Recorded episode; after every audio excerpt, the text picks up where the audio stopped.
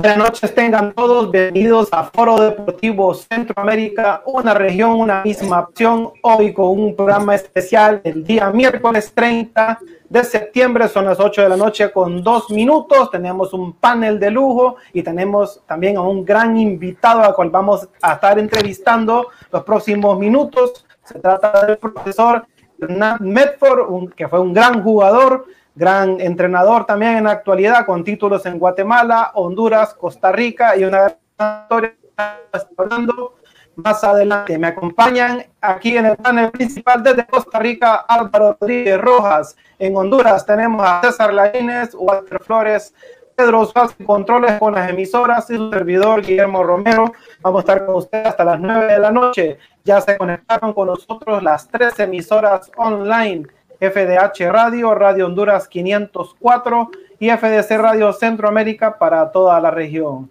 Le confirmo a mis compañeros si me están escuchando bien. Perfectamente, Memo.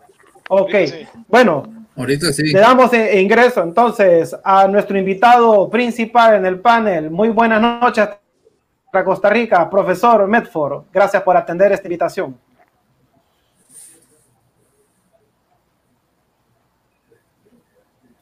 Mm, ¿Me escuchan ustedes? Sí, sí, te escuchamos. Nosotros perfectamente. Ah, profesor Medford, digo yo. ¿Profe? Ah, sí, Permíteme. Buenas noches, profesor Medford. Espérate que está el... Ahí está, ok. Hoy sí, ¿verdad? Parece que tuvo problemas. Bienvenido. Ahora sí. Ahora sí. Buenas, noches, profesor Medford. Gracias por atender esta invitación. Sí, buenas noches. Un saludo para todos ustedes y un saludo para todos los que escuchan y ven este programa. Gracias, profesor. Bueno, iniciamos entonces con la ronda de preguntas. Eh, profe, cuéntenos, ¿cómo nace Hernán Medford? Eh, ¿Cómo nace el jugador y cómo llega a, el punto en el que se encuentra ahorita, que es un, entrenador con mucho éxito? ¿En qué momento al profesor Medford se le ocurrió voy a jugar fútbol, quiero ser futbolista. ¿Cómo nace el Hernán Medford que conocemos ahora? Cuéntenos. No, pues eso fue muy niño, ya desde los ocho años eh, me gustaba jugar al fútbol, ya estaba en una escuela de fútbol acá en mi país y pues me toca desde los 15 años ser el jugador de la, de la selección infantil de, de, de Costa Rica, la sub-17.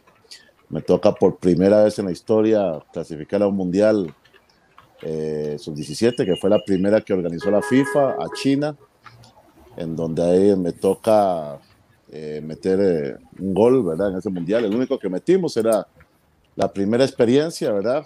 La verdad es que a nivel de competencia no nos fue bien, pero participación, haber ido por primera vez a un mundial, ya la parte personal, haber metido un gol, ¿verdad? El segundo gol de la historia en un fútbol, en un mundial sub-17 me tocó meter, Arabia Saudita. Y eso fue en el 86. 85 fue eso. 85. Eso fue en el 85, ¿verdad? Y, ah, a partir, sí, y a partir de eso, de eso, después del Mundial, me toca ya jugar a los 16 años en, en, una segunda división aquí que se llamaba Barrio México. Y después de ahí, pues brinco a los 17 años jugar en primera división, un equipo que se llamaba Sagrada Familia. Sagrada Familia. Y después de un equipo muy tradicional aquí, como esa prisa, ¿verdad? Excelente. Álvaro.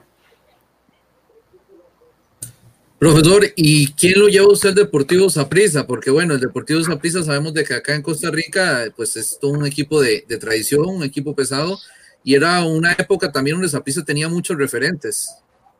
No, lo que pasa es que yo, con lo que, con lo que ya había hecho, ¿verdad? Ya con eso, ya, en esa época cuando yo terminé con Sagrada Familia, me querían los cuatro equipos tradicionales del país y al final el que pudo firmarme fue el Deportivo Saprissa, pero eso fue por, por lo que yo hice en los seis meses que jugué en primera división, ¿verdad? Y ya venía con, con, algo bueno de, de, ese mundial infantil. Entonces eh, ahí termino jugando con el, con el Deportivo Saprissa. César. Buenas noches, profesor. una enorme alegría para, para, para, nosotros y para mí particularmente tener a un entrenador que estuvo, que en el año 2004 fue nombrado el mejor entrenador de CONCACAF, uno de los cinco mejores de América, y estuvo en la lista, en una misma lista con José Mourinho, Rafa Benítez, con Frank Rijkaard, fue nombrado el, el, el decimoctavo mejor entrenador del mundo. Así que agradecemos su participación.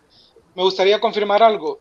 En ese Mundial Sub-17 de 1985, usted anota el gol con el que clasifican al Mundial, ¿verdad? Eh, sí, yo le anoto, yo anoto el gol que clasificamos contra Canadá, ¿verdad? Eh, contra Canadá fue que, anota, que anoté ese gol, clasificamos y obviamente fue un momento histórico porque nunca Costa Rica había participado en un mundial menor, entonces era la primera vez que lo hacía. Y, luego en el mundial usted anota el único gol que anotan en ese mundial también, ¿verdad? Sí, sí, me toca anotarle a Arabia Saudita, ¿verdad? 1-0 lo, lo, íbamos ganando. Eh, hubo un colombiano que un minuto antes de mi persona anotó, entonces pues él, es el que está en la historia, porque era primer mundial infantil, dijiste que así ah. decía, entonces yo fui el segundo jugador que anotó un gol en, en ese mundial, a, esas edades. Es que le pregunto porque a mí me llama la atención algo que muchas veces decimos que es que tiene estrella para, para referirnos a alguien en particular. Anota el gol con el que clasifican a su primer mundial en diversas categorías. Es el primer mundial en, esa categoría también. Anota el primer gol de Costa Rica en un mundial. Anota el gol luego en Italia 90 con el que clasifican. Anota el gol del Aztecaso.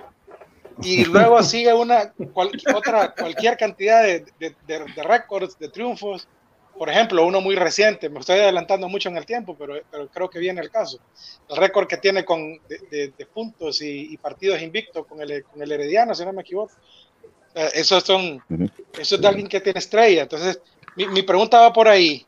El éxito que usted ha tenido como, como jugador y como entrenador, ¿se debe a alguna filosofía en particular? La única filosofía es trabajar, ¿verdad? Yo creo que de, a veces en, en, el mundo del fútbol hay jugadores que nacen eh, con esa característica y hay, hay, otros que se hacen. Entonces a mí me tocó nacer con esa característica, ¿verdad? El fútbol, lo traía desde, desde el vientre de mi madre. Entonces, entonces eh, es obviamente que después ya con trabajo, eh, uno fue creciendo, uno se fue corrigiendo errores que uno tenía, ir aumentando la capacidad.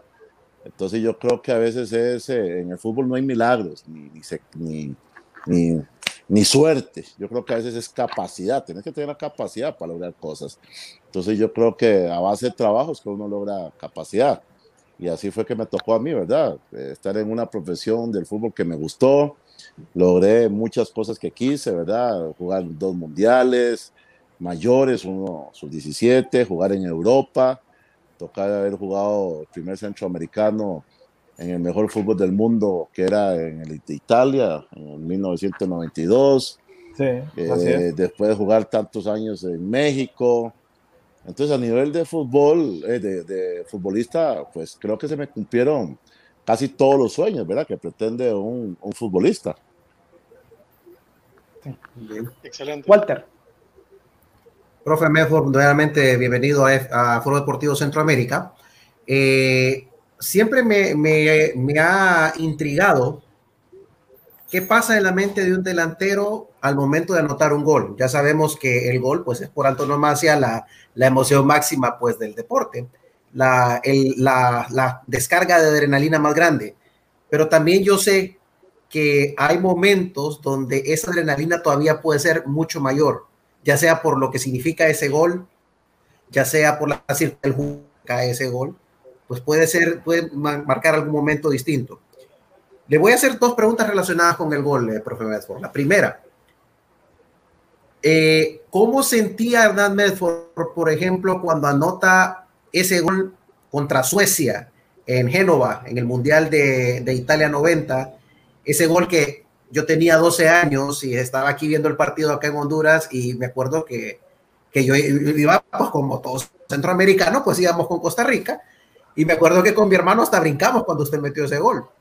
Ahora, ¿qué pasaba en la mente de Dan Medford con un gol tan importante que metía a Costa Rica en su primer mundial en una segunda fase? ¿Y cómo lo diferencia, por ejemplo, de meter un gol en un partido eh, tal vez con no tanto lustre, pero que también hay puntos de por medio? Bueno, es que es obviamente que hay eh, dimensiones de goles, ¿verdad? si, si la oportunidad de meter un gol que al final, años después, se vuelven a ver y la gente sigue sintiendo lo mismo, como que hubiera sido la primera vez, o uno también, pues obviamente que hay goles que quedan en la historia. Me tocó del, contra Suecia, que le da la clasificación a Costa Rica, la otra ronda, me tocó el Aztecaso.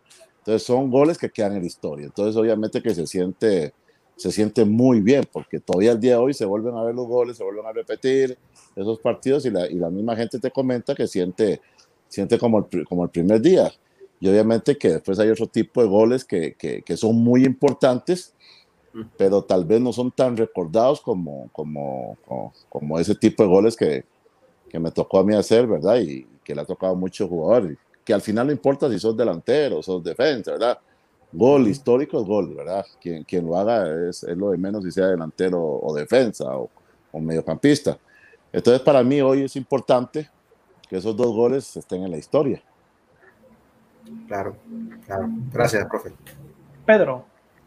Buenas noches, profesor. Eh, Buenas noches. Para mí también un, un, gusto de, bueno, ahora estamos un poco distanciados, pero eh, la pregunta mía es, eh, ¿qué tiene el jugador tico eh, que no tiene el jugador hondureño. Es decir, eh, usted ya dijo que hay capacidad, eh, que hay eh, eh, trabajo y todo esto, pero acá en Honduras se ha trabajado desde los años que usted también fue a la sub-17, estuvo en el Mundial del 90, y nosotros siempre hemos fallado, ¿va? Entonces, ¿qué hay en la mente del jugador hondureño que usted ya dirigió un equipo acá? Que, que le hace falta eh, dar ese, ese, ese paso? Bueno, yo creo que es mental, es mental, ¿verdad? Es creérsela. Yo me acuerdo que yo tuve una entrevista en un, en un periódico allá, en, en, una página muy importante en Honduras, días antes que jugaran el partido contra México. Y yo les mandé un mensaje muy claro, le dije, y me preguntaron, me hicieron esa misma pregunta, ¿cómo hicimos para ganar a México? Lo único que le dije, hay que creérsela. Entonces esa, esa frase quedó y me, me, acuerdo que lo habían puesto como, como, eh, como en la portada, ¿verdad? Y, y, días después, pues Honduras le ganó a, a, México en México. Entonces, es la parte mental, porque a nivel de condiciones, eh, el hondureño eh, eh, tiene muy buenas características. Además, yo cuando fui entrenador y nunca había ido a Honduras, mi sueño siempre fue dirigir en Honduras, por la ca calidad de jugadores que había. Mi sueño fue dirigir la selección de Honduras, cuando yo no estuve por esos lados porque sé que tenían calidad, pero ya estando ahí, lo que tenía que hacer era trabajar más en la parte mental del jugador hondureño. Cuando el jugador es hondureño, la mayoría se la crean, pues yo creo que Honduras podrá hacer eh, historia a nivel de mundiales, como ha hecho Costa Rica, pues dos veces, ¿verdad? Uno llegar hasta cuartos de final y uno llegar hasta octavos de final. Entonces, porque a nivel en de mundiales condiciones... En mundiales mayores. Sí, en mundiales mayores y ha hecho, bueno, hizo algo bueno también en, en una Olimpiada. Pero Correcto. cuando el hondureño se la crea, yo creo que va a llegar a, a, hacer grandes cosas, porque la capacidad la tienen. Pero a veces me falta que hay algunos que le falta esa fortaleza mental, ¿verdad? Para creérsela más. Pero ¿por qué, por qué, eh, por qué cae eso de la fortaleza mental? Es decir... Eso es un trabajo, eso es un, trabajo que se hace, es un trabajo que se hace desde la formación, ¿verdad? Recuerde que los jugadores tienen que ser bien formados para que se acostumbren a ciertas, a ciertas actitudes, a ciertas emociones. Hoy el tico aquí es, es formado con esa parte, ¿verdad? Y todavía te, carecemos de muchas cosas acá, pero eh, creo que el tico lo que tiene es que se la cree, se la ha creído, porque a nivel de condiciones, como le dije, ya físicas, futbolísticas, eh, estamos muy parejos con los, con los hondureños. Pero recuerde que la parte mental es, es, de lo más importante que puede tener un ser humano, ¿verdad? Entonces, eso es la, esa parte, ese detallito, ¿verdad? Eh, la tienen. Yo le voy a dar un ejemplo. Cuando todos los futbolistas de Honduras, y les voy a decir solo dos nombres, se, tengan la mentalidad de Pavón, tengan la, la mentalidad de, de, de, Rambo, de León, ¿verdad? Que se la, que se la creían, de Suazo, esas son las mentalidades que el jugador hondureño tiene que copiar, porque las condiciones las tiene, deportiva, física, la tienen, pero cuando tengan, solo quise dar tres, para, porque si no, hay muchos eh, hondureños que han destacado a nivel eh, mundial, pero quiero, quiero dar tres, cuando el jugador hondureño tenga la mentalidad de esos tres jugadores, es cuando podemos ver un, un Honduras haciendo historia en mundiales mayores. Muy bien. Profesor, estamos de acuerdo que usted tiene una gran trayectoria como jugador, tuvo una gran trayectoria como jugador en, grandes equipos, jugó mundiales juveniles, estuvo en mundiales, estuvo en un mundial también adulto.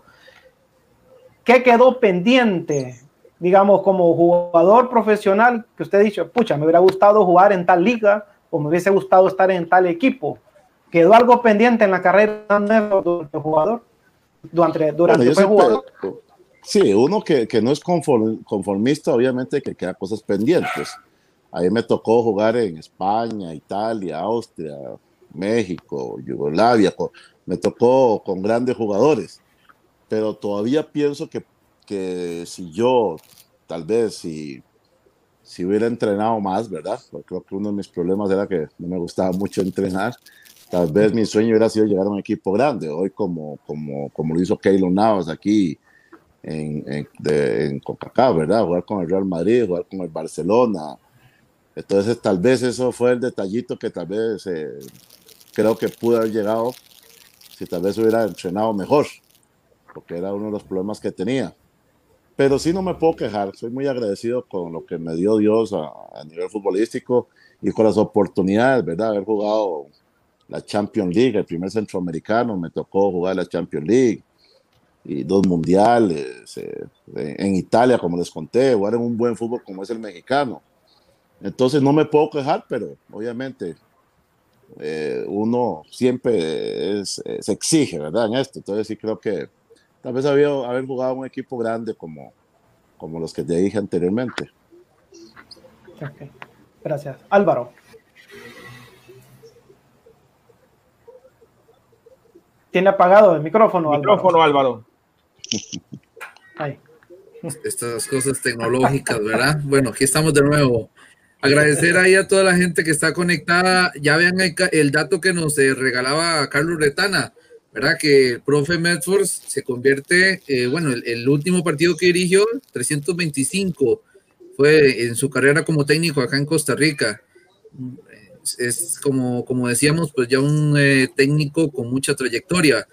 Eh, profesor, usted toca un tema que acá hemos analizado bastante, que es el tema de la mentalidad de los jugadores, eh, de cómo vencer, por ejemplo, esos Goliath a nivel de fútbol, pues, en el caso de CONCACAF, muy específicamente México y Estados Unidos, pero yo quisiera que nos confirmara, que nos confirmara si realmente cuando la selección de Costa Rica jugó el Aztecaso, hubo realmente una limitación en cuanto a la parte mental o realmente a usted, que se le acotó en su momento, se habló de que hasta le costó algunas amistades por allá en tierras mexicanas. ¿Eso es cierto o es eh, la prensa que hizo un poquito ahí de, de, más? No, eso fue la prensa que hizo un poco más de polémica o algún jugador.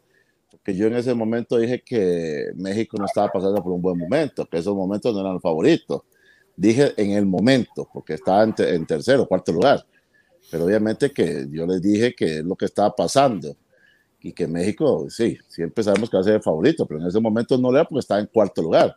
Entonces el mexicano lo tomó por otro lado y después del partido me tuvieron que dar hasta la razón, porque le ganamos por primera vez en la historia, ¿verdad? Una, un partido eliminatorio en su propio estadio.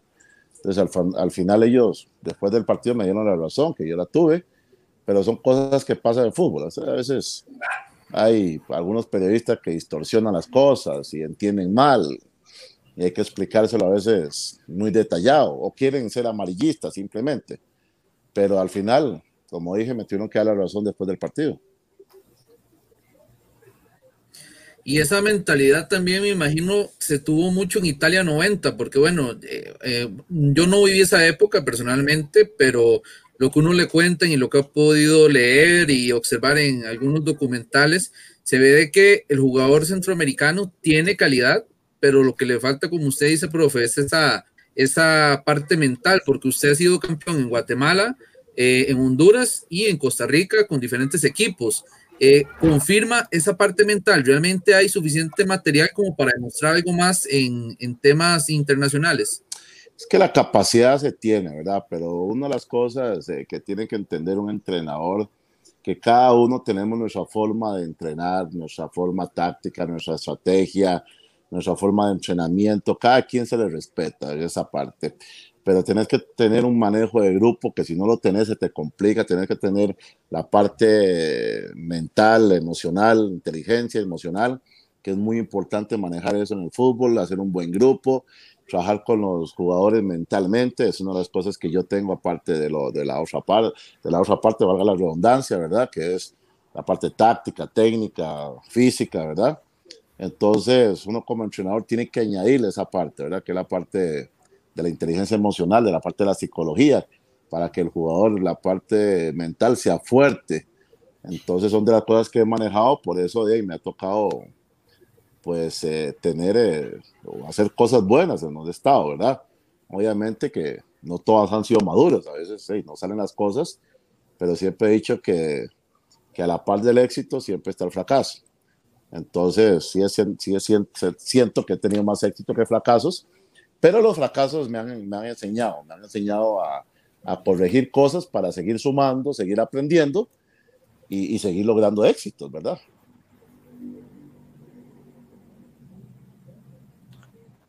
César. Ok.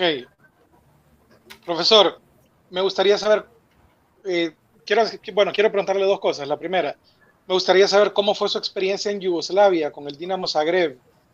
Yo sé que usted estuvo ahí eh, más o menos tres, cuatro años antes que explotara el conflicto, el conflicto étnico que sufrió Yugoslavia. ¿Cómo, ¿Cómo fue su experiencia en ese país? ¿Vivió algo? de ese conflicto? ¿Logró ver, logró ver algo de, de, los inicios de ese conflicto? Y la segunda pregunta es, ok, eh, perdón, y la segunda pregunta es, usted jugó, por ejemplo, con, con Davor Zucker, jugó con, Bonan, con, con Boban, perdón, con Petrescu, lo entrenó José Antonio Camacho, Hans Krankel, también el austríaco. ¿Qué, ¿Qué, aprendizaje obtuvo de ellos que, que podría compartirnos? Bueno, yo eh, en Yugoslavia no, no me tocó la guerra, ¿verdad? No, yo me fui como seis, siete meses antes de que llegara la guerra. Ya, se, ya, ya estaba la tensión en, en, el país, ¿verdad? Que fue una guerra eh, fatal, ¿verdad? Yo creo que para que la gente lo compare, fue un poquito parecido a lo que pasó con los nazis, ¿verdad? Uy. Fue un genocidio total. Un genocidio total, sí. Está claro. Y solo, lamentablemente, se pelearon, se pelearon por la religión ortodoxos contra creyentes, contra musulmanes. Eso es triste, ¿verdad? Ver que, que por, por, por, la religión haya tantas muertes, ¿verdad? Y eso pasó y duró casi cuatro años, ¿verdad? Fue muy, muy terrible esa guerra. Duro. Tal vez porque, yo siempre he dicho, tal vez porque los, los gringos no tenían muchos intereses ahí, no entraron a tiempo a acabar con eso, ¿verdad? Porque sí fue muy duro. Pero hey, estuve ahí, me tocó de tener compañeros después que fueron de, muy reconocidos. Te lo digo, Boban, que fue al Milán por una gran cantidad de dinero, Davo Chucker también, que, que, lo compró el Real Madrid, y otros jugadores que tuve, que tuve como compañero, eh, eh, que después estuvieron en equipos grandes, y me tocó, y también como dije anteriormente, jugar eh, la Champions League ahí, que antes no, no, se llamaba la Champions League, antes se llamaba la Copa UEFA, pero era lo mismo, solo que con diferentes eh, nombres me tocó jugar por primera vez, ¿verdad? Un torneo de eso contra un equipo que, se, que el italiano, que era el Atalanta de Canilla en esos tiempos. Entonces, por lo menos esa experiencia fue buena. La otra ya personal no fue tan buena porque, porque tuve que salir del país, que me tocó después de ir, para Rapid Viena, ¿verdad? Que es el equipo más popular de, de Austria, que también fue una época muy buena que ahí, que me dirigió un gran jugador, que es Hank Krankel, ¿verdad? Que fue eh, bota de oro de Europa, gran jugador, gran centro delantero del Barcelona. Y como usted dijo también, después de ahí me toca ir a, me voy de Austria por el frío que no lo soportaba, ¿verdad? Pero yo quería que yo continuara. Después de ahí me voy al Rayo Vallecano, a segunda división de España, dirigido por Camacho. Me toca ser campeón, dirigir, eh, ascender a, a, primera división con, con, con el Rayo Vallecano. Y ahí, pues, me doy un paso al fútbol italiano, ¿verdad? Con el Foya Italia, tuve uno de los mejores entrenadores de la historia del fútbol italiano, que es el señor Seman, ¿verdad? Que fue el que dirigió después años, dirigió la Lazio, dirigió Roma, un, un, un checoslovaco pues, distinto, un entrenador totalmente distinto a todos, ¿verdad? Entonces, sí, en esa, en esa experiencia de haber tenido roces con grandes entrenadores y grandes jugadores, pues eh, fue bueno para mi persona.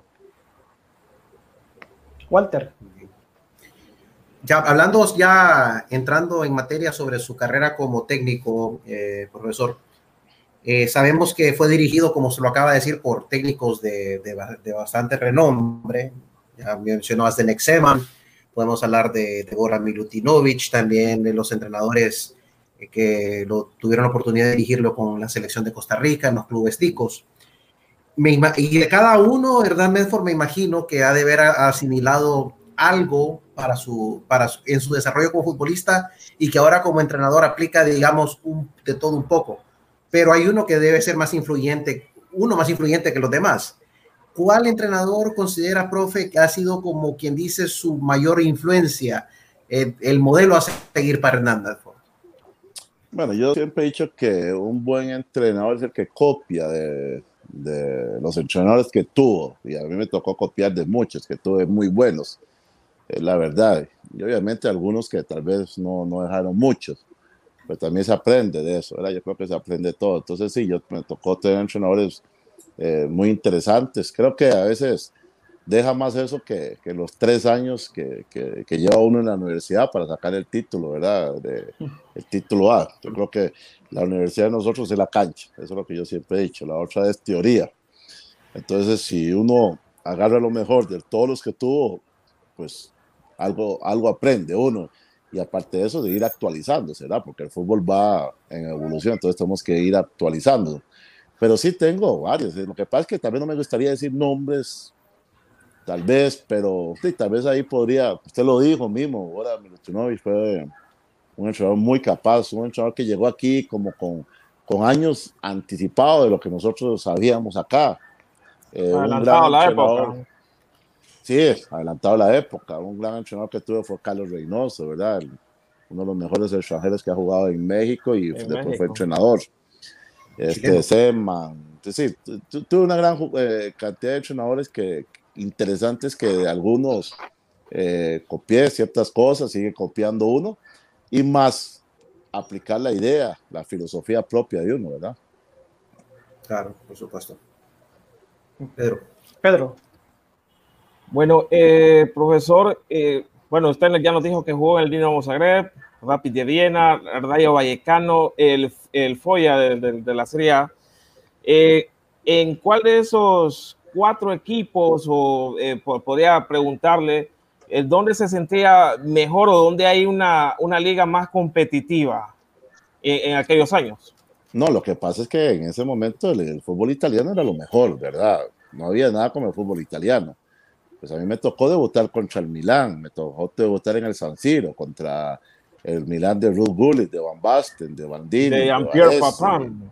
Entonces, en esas épocas, sí, debutar contra esos monstruos, imagínense, yo siendo centroamericano, cuando yo estaba en el fútbol italiano había que pellizcarse constantemente porque el centroamericano iba a llegar a, a fútbol italiano en esos momentos. Entonces, ahí me tocó jugar contra Roberto Baggio, todo ese tipo de jugadores que en esos momentos de ahí. Recuerda que en esos momentos no televisaban mucho en Centroamérica esos partidos, uno los escuchaba de vez en cuando, los resúmenes deportivos que daban en cada país. Acá lo, lo, escuchábamos todos los domingos. se, escuchaba, se, escuchaba, bien lejos esos, esos jugadores, ¿verdad? Imposible de, de, mucha gente empezar un día a conocerlos y a mí me tocó jugar con ellos y en contra de ellos. Entonces no podemos obviar que en esos momentos el fútbol italiano era el top del fútbol mundial. Así es. Memo. Bueno, no profesor, sé, eh, ahí está Memo. Sí, sí. profesor, eh, en su momento como jugador y ahora como técnico, ¿usted guarda en su corazón algún momento de gloria que usted diga, esto como jugador es lo mejor que me pasó, me lo voy a llevar a la tumba y esto como técnico ha sido lo más grande y con eso no voy a quedar? Y es lo que usted recuerda en las tardes cuando toma su cafecito, su té, y usted dice, qué momento tan hermoso que viví. Entonces, lo que pasa es que 30 años en esto, pues hay tanta historia, ¿verdad? Como, como jugador, como jugador, los goles que hablamos anteriormente, haber jugado tres mundiales, haber jugado una Champions League, en la mejor liga del mundo en, este, en ese momento. Yo creo que son momentos que, momentos que le quedan a uno ahí para, para siempre. Me tocó jugar con dos selecciones del mundo, era la, la, despedida de Peter Chilton, la, la, despedida de Dirceo. Es decir, hay una acumulación de cosas como, como jugador que, que uno se sienta, comenta, guarda, y ahora sí como una entrevista cuenta, ¿verdad? Porque sí, sí, sí, sí es mucho, sí es muy largo el tema, y, y siempre agradecido con todo eso. O el día que, que en Pachuca retiraron la camisa 17, ¿verdad? Que el día de hoy ya no se usa para No que se vuelva a usar, tengo que dar, 17. para que se vuelva a usar, tengo que dar permiso yo para usarla, ¿verdad? Entonces son cosas que quedan. Sí, sí, es, una, es un acuerdo con el presidente. Un día esto me llamó un colombiano que quería usarla, pero yo le dije que no, que hasta que llegue un costarricense a Pachuca a jugar, pues lo voy a dar el permiso. Ya es una regla que tienen ahí. Entonces hay muchas historias, ese tipo de historias como, como, como jugador que, que quedan como entrenador pues eh, de los campeonatos que me ha tocado ganar, ir a un mundial de clubes y quedar tercer lugar del mundo, haber sido nombrado el 18 jugador- entrenador del mundo, el, el, el tercero de, de, CONCACAF, eh, de América y el primero de CONCACAF. Entonces son cosas que uno ha ido cosechando, ¿verdad? Haber dirigido la selección de Costa Rica, haber ganado una UNCAF, aunque, aunque no me dieron tiempo, también queda en mi currículum haber dirigido eh, la selección de Honduras, ¿verdad? Que también eso Sí, para uno, para uno es bueno, sea lo que sea. Y, y, y como le dije anteriormente, los campeonatos que me ha tocado ganar en diferentes países. Entonces, todo ese tipo de historia uno lo, lo va guardando esos momentos. Y obviamente que también cuando uno se sienta a hablar de fútbol, a veces también habla de, de momentos difíciles que, que ha pasado uno como jugador y como entrenador. Me ha tocado perder finales, me ha tocado quedar eliminado como, como jugador también. Como jugador me tocó aquella gran tragedia de Guatemala, ¿verdad? Ver gente morirse por el fútbol, ¿verdad? En un estadio, me tocó ese partido que se murieron 83 personas. Entonces, hay cosas muy buenas y hay cosas también no muy buenas que a veces también se le viene a la mente a uno. Gracias, profe. Eh, profesor, Walter, eh, bueno, dale, dale. dale vuelta. Em, ahora vamos concretamente eh, con, el, con su vivencia, ya la que, la que me gustaría escuchar. Cuando llega usted a, Real España en 2013, su primera temporada, cuando logra el campeonato, cuando ya dirige dentro de la liga hondureña, eh, para empezar, ¿qué, ¿qué encontró de diferente? Bueno, ya usted había mencionado que siempre le había parecido el nivel del futbolista hondureño, pero obviamente cada liga pues tiene, cada país tiene su propia idiosincrasia. ¿Qué le, pare, qué le pareció de, de, de, particular de nuestra liga en cuanto llegó? Y también preguntarle, fuera de aquel partido en Tocoa de la final del 2013, ¿cuál fue el partido quizás más difícil de ese año que enfrentó con el España? No, pues yo puedo decir que mi época, la primera época que estuve en Honduras fue muy buena, ¿verdad? Que, que se quedó campeón.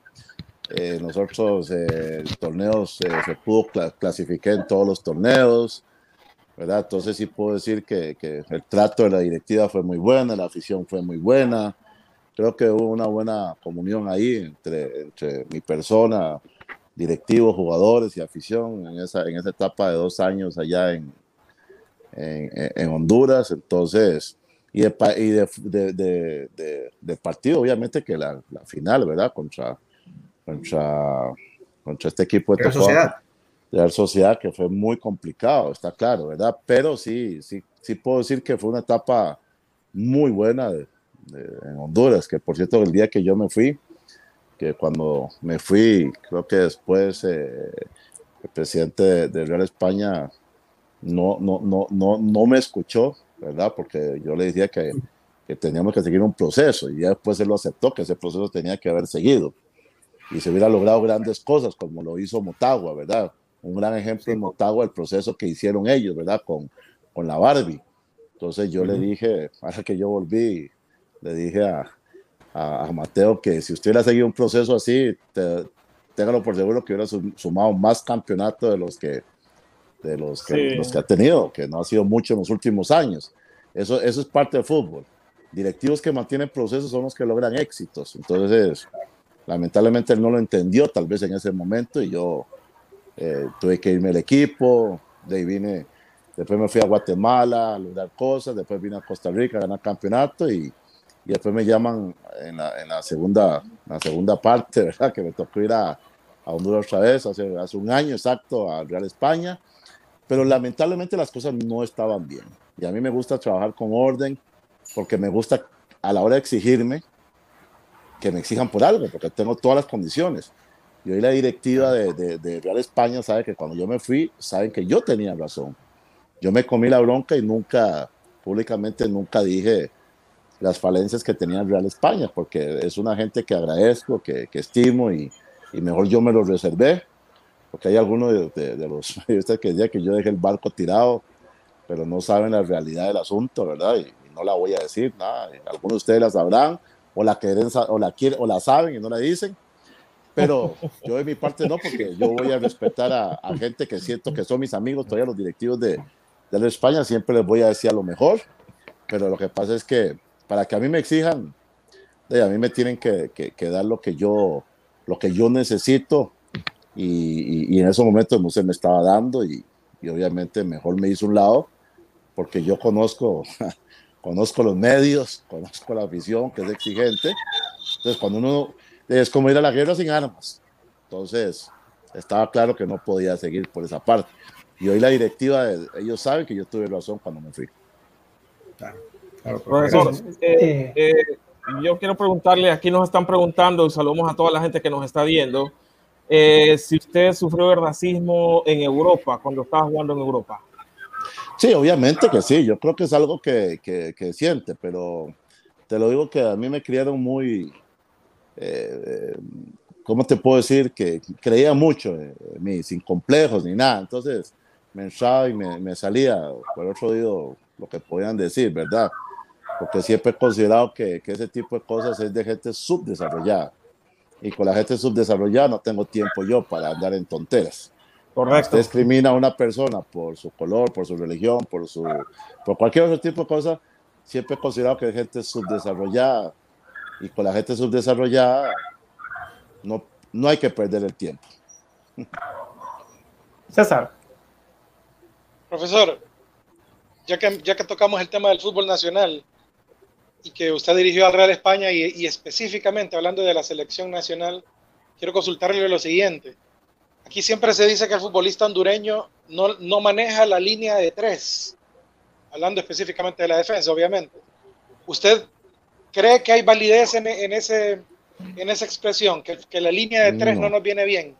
No, es que eso, eso, eso, eso, eso, eso los limitaría al fútbol hondureño. Imagínense, hay, hay campeones mundiales con línea de tres. Es decir, entonces no sé dónde viene eso, no sé quién dice eso. Eso no viene, no, no, no, es que recuerde que el, el, sistema son partes del fútbol. Usted puede usar una línea de tres, una línea de cinco, una línea de cuatro cuando usted lo trabaja y tiene los jugadores adecuados para hacerlo, no hay ningún tipo de problema. Yo quedé campeón de Honduras con línea 3, ¿entiendes? Cuando yo llegué a la selección, estaba incursionado con la línea 3, que, que, que, era, eh, que es algo que, que, me gusta. Hoy he sido campeón con línea 4. Es decir, es que depende de la circunstancia, del equipo que tenés, los jugadores que tenés, el tiempo de trabajo que puedes tener. Entonces, si se meten en eso, que, el futbolista hondureño no puede con la línea 3, están totalmente equivocados y estarían limitando lo que puede hacer eh, el fútbol hondureño cuando tengan el, momento de tener un, entrenador que juegue línea de tres. Yo sé que ahora tienen un entrenador que es Coito que juega línea de cuatro, ¿verdad? Si no me equivoco. Pero eso no te va a dar más éxito o menos éxito. Si lo trabajas bien, no vas a tener ningún tipo de, de problema como cuando me tocó a mí trabajarlo cuando estuve en el Real España, cuando estuve en la, en la selección, que tal vez no me fue muy bien la selección porque no me dieron el tiempo suficiente, ¿verdad? Eso creo que lo tienen claro. Y, yo cuando me fui a la selección de Honduras les dije bien claro, el señor que viene no creo que los clasifique porque no es por su capacidad, es porque eh, el fútbol hondureño tenía que cambiar la generación, que no quisieron cambiarlo. Cuando yo, me, cuando yo agarré la selección, les dije, vamos a sufrir, vamos a cambiar de generación y muchos periodistas me apoyaron, pero ya cuando vinieron los resultados, ya como que se les olvidó que cuando hay una generación nueva se necesita tiempo, ¿verdad? Para que esa generación nueva se adapte, sin importar el sistema ni la forma de entrenamiento, porque yo como dije, cada entrenador tiene su, su, librillo. Y al final, lo que cuenta es lo que ganas, no cómo lo haces, sino el currículum. qué has ganado, qué no has ganado. Eso es lo que vale al final. Eh, una pregunta rápida. Usted dijo que aquí en Honduras en ese momento había una, un cambio de generación y nosotros eh, los hondureños estamos conscientes de eso. Pero ¿qué fue eh, o qué pudo haber provocado? no se dio el cambio de generación inmediatamente, porque obviamente que lleva tiempo trabajarlo, o nos dormimos nosotros los hondureños en no aceptar la realidad eh, que ya no iba a estar Costly, que no iba a estar eh, Wilson Palacios, que no iba a estar eh, de, XY jugador. Es que no lo aceptaron la realidad. Como yo le dije, no me viene a la selección, yo les dije que iba a haber un cambio generacional. Y un cambio generacional se sufre. Pero entonces la prensa, ya, ya a, los, dos meses cambiaron de opinión. No salen los resultados. Entonces ahí fue. Ahí fue el detalle. Llega la final de eliminatoria y Honduras queda fuera. Entonces, son cosas que, que, yo, y cuando yo me vine, yo les dije, no importa el entrenador que llegue, si no cambia la generación y no tiene paciencia, no va a clasificar, y así fue. Honduras quedó fuera del Mundial de, de ¿cuál fue? De Brasil, creo que fue. No, de, Rusia. Rusia, perdón. Quedamos fuera. Quedó, sí, de fuera. Rusia quedaron, quedaron fuera por, por, esa situación. Entonces, es algo que si se hubiera mantenido un proceso debido, se podía haber logrado por la capacidad. Pero a veces los periodistas, a veces los dirigentes, a veces la afición no tienen esa paciencia. Y eso es lo que lleva a las consecuencias que no clasifique una selección a, a un mundial, ¿verdad? Bueno, César también. Bueno, César. Profesor Medford, ya para, para terminar, nosotros siempre a, a, ciertos invitados le hacemos una serie de preguntas, son 10. Y la idea es que las responda lo más sencillo posible para, para conocerlo más. Primera pregunta, ¿cuál es su palabra favorita? Trabajo. ¿Cuál es la palabra que menos le gusta? Mm, hipocresía. ¿Cuál es su sonido favorito? Mm, la bachata. sonido, ese sonido rico. Qué ¿Cuál es el sonido que menos le gusta? ¿Perdón? ¿Cuál es el sonido, el sonido que, menos le gusta? El sonido de las motocicletas. ¿Cuál es su, su mala palabra favorita? Y la puede decir. Mm. Puta madre.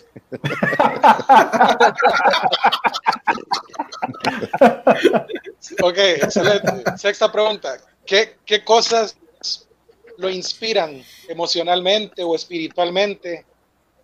¿Qué cosas lo motivan? Mi familia.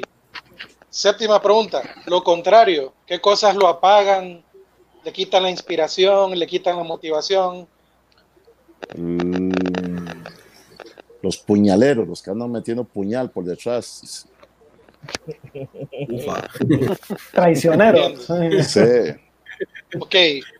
Aparte de la profesión que usted ejerce actualmente, ¿qué otra profesión le gustaría ejercer? Eh, todo lo que es de matemáticas, contabilidad, que también me tocó sacar contabilidad, un técnico acá, contabilidad. Ok, excelente. Bueno, Interesante, ¿Y, ¿qué profesión no le gustaría ejercer bajo ningún motivo? Mm, doctor, tal vez. Doctor, ok. Y la última pregunta, profesor Medford. Si usted es creyente, al fallecer y llegar al cielo, ¿qué le gustaría que le dijese Dios al entrar? Mm, Gracias por aceptar que fuiste pecador. Qué buena, buena respuesta. Buena, pregunta, buena respuesta. Buena respuesta. Muchas gracias por las preguntas, profesor. No, mucho, mucho gusto. Gracias, profe, por atender esta invitación. Esperamos tenerlo más adelante para hablar ya más de fútbol, de la Liga de Costa Rica y de lo que está por venir también. Gracias por haber atendido esta, esta invitación a Foro Deportivo Centroamérica y le dejamos eh, unos segundos para que se despida. No, no, muchas gracias a usted, ¿verdad? Y, saludar y mandar eh, un saludo a todos mis amigos que tengo allá, allá en San Pedro Sula. Tengo muchos, muchos amigos, ¿verdad? Que creo que siguen siendo mis amigos, desearle lo mejor al Real España, que es un equipo que quiero mucho, a sus directivos y a toda la gente. Muy agradecido con el trato que tuve por allá y, y saber que algún día igual volveremos por, cuando uno deja las puertas abiertas, uno sabe que puede volver a un país como, como Honduras y ahí estaremos en un futuro para hablar de lo que más nos gusta a nosotros, ¿verdad? Que es el fútbol. Gracias, profesor. Gracias, por haber estado con nosotros. Bueno, despedimos. Pero yo quería, yo quería antes, Memo, yo quería antes hacerle una pregunta al, profesor, ya del presente, porque hemos hablado mucho de un poco de la, de la historia y, de todo el recorrido del profe Medford en, en, lo que es fútbol. ¿Será este el año de Cartaginés, profe? Porque están jugando muy bien, la verdad. Pues esperamos, porque sería histórico dejar este equipo campeón. Yo creo que después de 80 años, un equipo de tanta tradición, no tiene un campeonato, solo imagínense si me, si me tocara dejarlo, ¿verdad? Porque el equipo sí está, está pasando por un muy buen momento, pero como le digo yo a los periodistas de acá y a los mismos jugadores, tenemos que tener, tenemos que tener una continuidad de, de, lo que estamos haciendo. Y sí, si, si seguimos con, con, con, la misma línea que vamos, la verdad es que sí tenemos esperanzas de cambiar la historia en esta institución, ¿verdad? Que es un equipo que, que todos, los que no son aficionados a este equipo lo quieren igual también. Excelente. Y, y Álvaro es liguista, profe. No, no, yo, yo, soy, yo soy del Uruguay de Coronado. Yo soy del ah, Uruguay de Coronado. A lo mejor. A lo mejor la final es contra la Juela. Es que hoy son dos, dos equipos. Hoy, si, si tuviera que haber una final, hoy, hoy, como está el campeonato, tendría que ser a la Juela Cartago porque son los dos equipos que están jugando mejor. Pero vamos a ver si en un mes y medio que falta, si, si los dos equipos continúan con el mismo ritmo, pues podría ser una final a la Juela Cartago. O por qué no usted llega a la Jolense también para darnos la, la 30, profe. Ya, yo que como siempre lo he mostrado, soy un profesional y me ha tocado ser campeones en equipos muy contrarios y ya, uno nunca se cierra. Algún día podrá ser. Sí, sí. Excelente. Gracias, profe. Bueno, un gusto y un... muchas gracias a todos ustedes. Igual. Gracias a ustedes. Bueno, nos vamos entonces a una pausa y regresamos ya para el cierre del programa y algunas notas que tenemos ahí que compartir con ustedes. Ven y disfruta de Yepepos Food. Nuestro menú especializado en comidas rápidas incluye pizza, hamburguesa, pollo frito y muchos productos más. Estamos ubicados al costado norte de Mega Super en San Antonio de Desamparados. Contamos con servicio express para que usted pueda disfrutar de nuestros productos sin salir de su casa. Venga y disfrute de Yepepos Food, la mejor opción en comidas rápidas en San Antonio de Desamparados. Emisoras y Televisión de Honduras, su hosting proveedor de servicios digitales. Ofrecemos el servicio y la creación de plataformas digitales, radioemisoras online, televisión digital, páginas web, aplicaciones para móviles de contenido multimedia. Tenga su propio medio de comunicación. Comuníquese al teléfono 9697-8435. Pregunte por nuestros planes. Emisoras y Televisión de Honduras.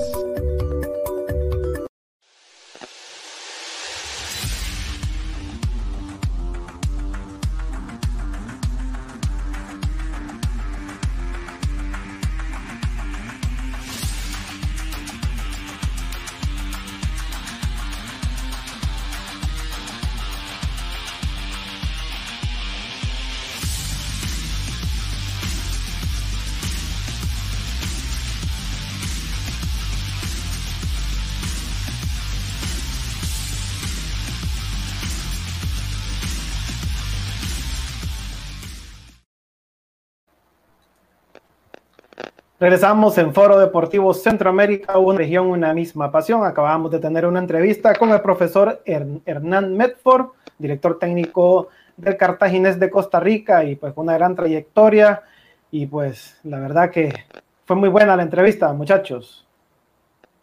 Así es, bastante. Sí, la verdad que sí, fue bastante.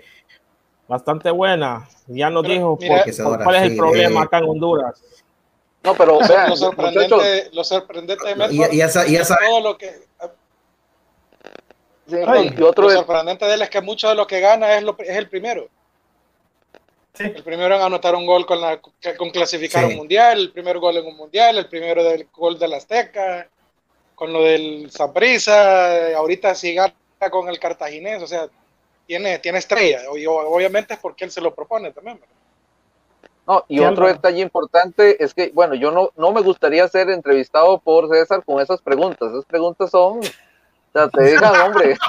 o, sea, es una cuestión tremenda, ¿verdad? Pero yo creo que el, profe, como buen gambeteador, Hernández por era un buen gambeteador, recordemos cómo jugaba él, este, supo salir adelante, ¿verdad? Porque, bueno, hay algunas preguntas en las que te quedas, ¿verdad? Pero bueno, me parece que estuvo bastante buena la, entrevista, compañeros. Agradecer a todas la persona, las personas que han estado por allí conectadas en las diferentes plataformas, en la radio, y pedir disculpas igual por algún problema de conexión y demás no obstante, me parece que la entrevista ha sido bastante buena. Eh, ya lo vemos, es un técnico ganador. Ojalá que se le da cartaginés. No sería, eh, pues, nada, ¿verdad? Fuera de lo que conocemos de Hernán Medford, me parece que la directiva de Cartaginés apuesta por traer un técnico ganador. Y bueno, eh, ¿por qué no? Ojalá también se le dé al profe Medford a nivel de selección, ¿verdad? Que tal vez es donde pues no es tan, tan positiva la historia. Acá en Costa Rica no le dieron tiempo, en Honduras al final tampoco no pudo terminar el proceso eh, debidamente, pero bueno, al final creo yo de que eh, todavía es un técnico que tiene para darle al fútbol centroamericano. Sí, la verdad que sí. Sí, de acuerdo, Álvaro. Bueno, lo que mencionó también Hernán Medford es que hay que tener trabajo, proceso. Es decir, él eh, fue bastante claro que no hay llegar a un equipo y que lo va a hacer así campeón, así con, con, una varita mágica, sino que tiene que haber trabajo, tiene que haber una continuidad. Eh, él, el torneo pasado. las condiciones que él pide. Correcto, y que, te, que le den lo que él pide. Entonces, eh, él fue bastante claro. El, el, torneo pasado, el cartaginense fue como, como quien dice, mediocre, pero venía entrando el profesor Medford y ya este torneo, ya Cartagena, ya con las piezas que nuevas que, que le, llevaron, pues ya se mira, se, mira bastante mejor. es que no es lo mismo cuando, perdón, no es lo mismo cuando vos armás el equipo, cuando vos diseñas tu estrategia, a que decir, mira, aquí está este equipo, hace maravillas. No, no es igual. Pero es, que, ojo, y aquí de repente Álvaro, de repente Álvaro aquí nos va a corregir en realidad creo que el torneo pasado lo, hizo muy bien. Creo que solo quedaron fuera por un gol. Sí, realmente César, eh, gracias por el detalle. El Cartaginés no tuvo una mala temporada, no obstante, siempre es importante afinar y me parece que eso fue lo que hizo el profe Medford con Cartaginés, que es en base a lo que te ofrece el mercado de posibilidades, bueno, yo creo que el fútbol hoy en día, y lo hemos hablado compañeros, es como una industria. Eh, creo que necesita las mejores piezas o lo mejor que te ofrece el mercado. El equipo de Cartaginés se reforzó con hombres de experiencia, algunos salidos de la Jolense, otros de otros equipos. No obstante, eh, me parece que estos aspectos donde tal vez eh, había muchas falencias, como por ejemplo el tema de Marcelo Hernández, el cubano, que lo hemos hablado acá en FDC, es un jugador bastante eh, bueno e interesante y que tiene una importante cuota goleadora, no aportaba eh, o, estaba muy recargado en la zona ofensiva. Ahora vemos de que esto es lo que es un técnico ganador, ¿verdad? Eh, ver la falencia del equipo, meterle esas piezas que le ayuden a terminar de cuadrar el engranaje, ¿verdad? Y ojo, el aspecto que él apuntaba que me parece que en el fútbol centroamericano aún no está tan claro y me parece que él lo experimentó en todos esos eh, equipos donde jugó, me parece que es la constante, que es el tema de procesos, ¿verdad? El tener buenos técnicos, el tener gente preparada, el, el tener formadores integrales, me parece que por ahí eh, pasa un poquito, ¿verdad? Lo que es ver lo que eh, tiene un técnico ganador y por qué ha ganado en tres países de, de nuestra región centroamericana y porque otros técnicos no se les da, ¿verdad? Hay algunos técnicos que tal vez van de un país a otro o en sus países tal vez como jugadores tienen una gran trayectoria, pero al final no, no explotan, ¿verdad? Y yo pienso que Hernán Medford eh, supo tomar de sus técnicos lo mejor y lo ha sabido plasmar aquí en nuestra región. Yo no sé a ustedes qué les parece este tema. No, pues sí, realmente, realmente eso es algo que, por ejemplo, cuando hemos podido entrevistar técnicos, tanto acá en Foro Deportivo Centroamérica como en la versión para Honduras, eh, siempre es importante saber las influencias y, en el caso de un entrenador como Medford, que rodó mundo como futbolista, definitivamente necesita, no necesita, tiene ya la cantidad de influencia necesaria, estilos que él pudo haber copiado, que él pudo haber asimilado. Y realmente que, que se nota. Y la constante que he visto yo en Hernández, sobre todo, es el juego ofensivo. Se nota que no es un entrenador que, que va a especular, él siempre va hacia adelante. Él, siempre apuesta por el espectáculo, casi a un equipo de Medford. Bueno, eso tuvo la España del 2013 que él dirigió, fíjate. Fue un equipo que metió mucho gol, porque metió bastantes goles, pero también recibía bastante, pero por lo mismo, porque era un equipo que tenía una vocación eh, de ataque bastante, bastante grande. Pero sí nos, eh, eh, realmente ha sido una entrevista bastante constructiva, bastante cosas que no sabíamos. Yo, por ejemplo, no sabía que Hernández Ford había entrado en la historia de Costa Rica anotando ese gol para el Mundial Sub-17. Eso yo no lo conocía. Eso es algo que de lo que hoy me acabo de enterar y que realmente el hombre es historia, pues, por, por, la clase. Hay otra, cosa, hay otra cosa que de repente no, no, no conocen la mayoría. Por ejemplo, él influyó para que Jorge Vergara llegara al Saprissa y también influyó enormemente para que se construyera el Estadio Nacional de Costa Rica, el, nuevo.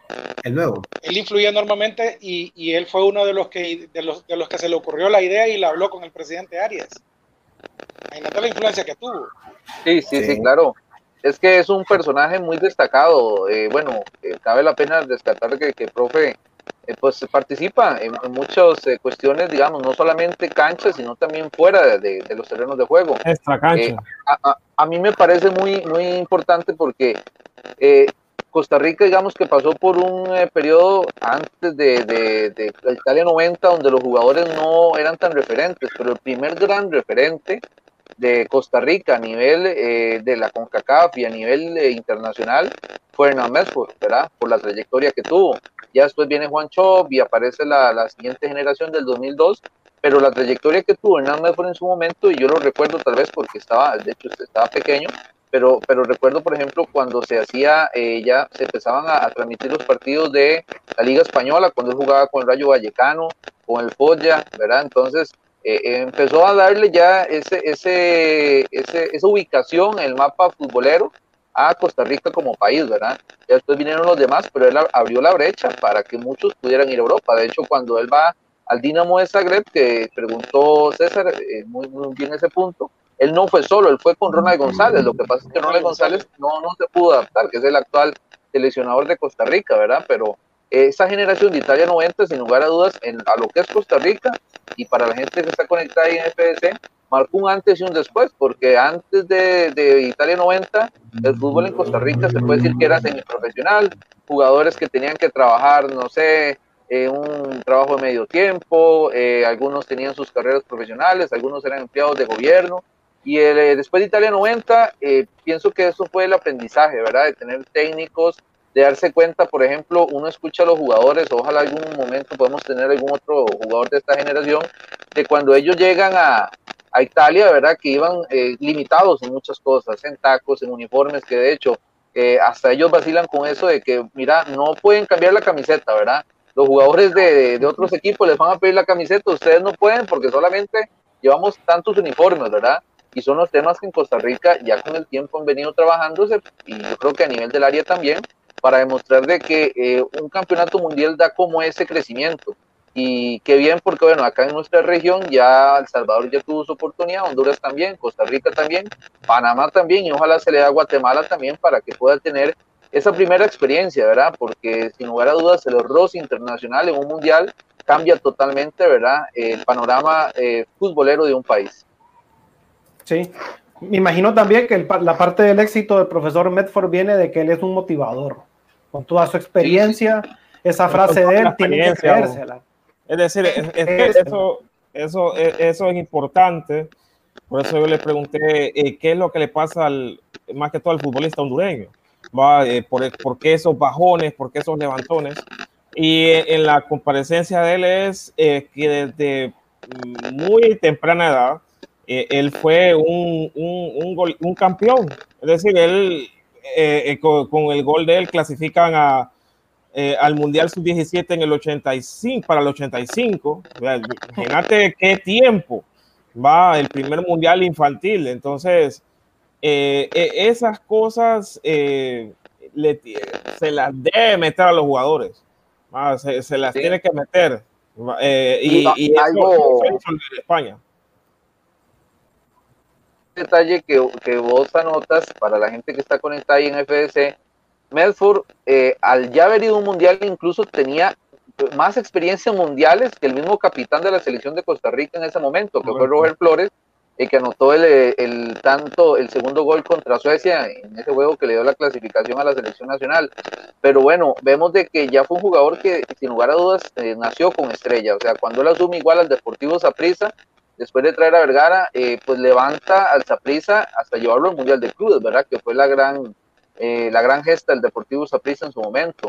Y yo pienso que eh, es lamentable que al menos acá en Costa Rica eh, no se le dé la oportunidad de la selección. O sea, si se le ha dado la oportunidad a otros técnicos, ¿por qué no a Medford, verdad?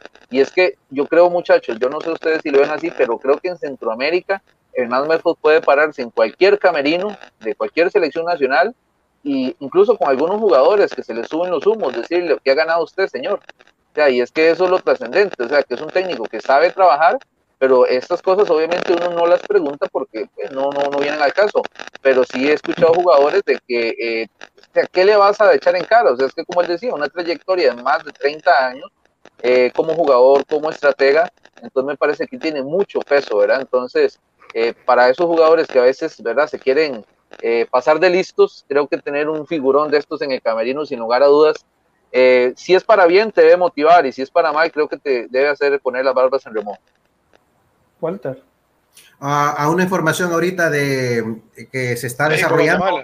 El partido entre México y Guatemala están en este momento en el descanso en el Estadio Azteca. Gana la selección azteca 3 a 0 a la selección de Guatemala. Los goles de Henry Martín a los 6, Orbelín Pineda a los 28 y Francisco Córdoba a los 36 le están dando el triunfo a la tricolor sobre la escuadra chapina al final del primer tiempo. Mi pronóstico, ese era mi pronóstico, no sé de ustedes. Ese era mi pronóstico. Bueno, lo siento por Jorge Cardona, pero ese era mi pronóstico. Un 3 a 1. saludos a Jorge que está viendo el partido ahora. Sí. me imagino. Bueno, debe estar. Eh. Bueno, nos vamos, muchachos, porque mañana tenemos Foro Deportivo Centroamérica, pero ya con noticias. Tenemos ya Liga en Honduras. Correcto liga en, Guatemala, tenemos liga costarricense, tenemos legionarios, tenemos este partido entre México y Guatemala. Vamos a ver qué nos cuenta nuestro compañero que lo va a estar viendo. Así que mañana se viene un programa con bastante, bastante información. Y esta semana les dimos un programa extra con una entrevista de lujo. Así es. Así es. Así es. Nos vemos entonces. Bueno, muchachos, nos vemos. Buenas noches. Buenas noches. Que descansen. No, muchachos. Nos vemos mañana a partir de las 9 de la noche por todo Centroamérica.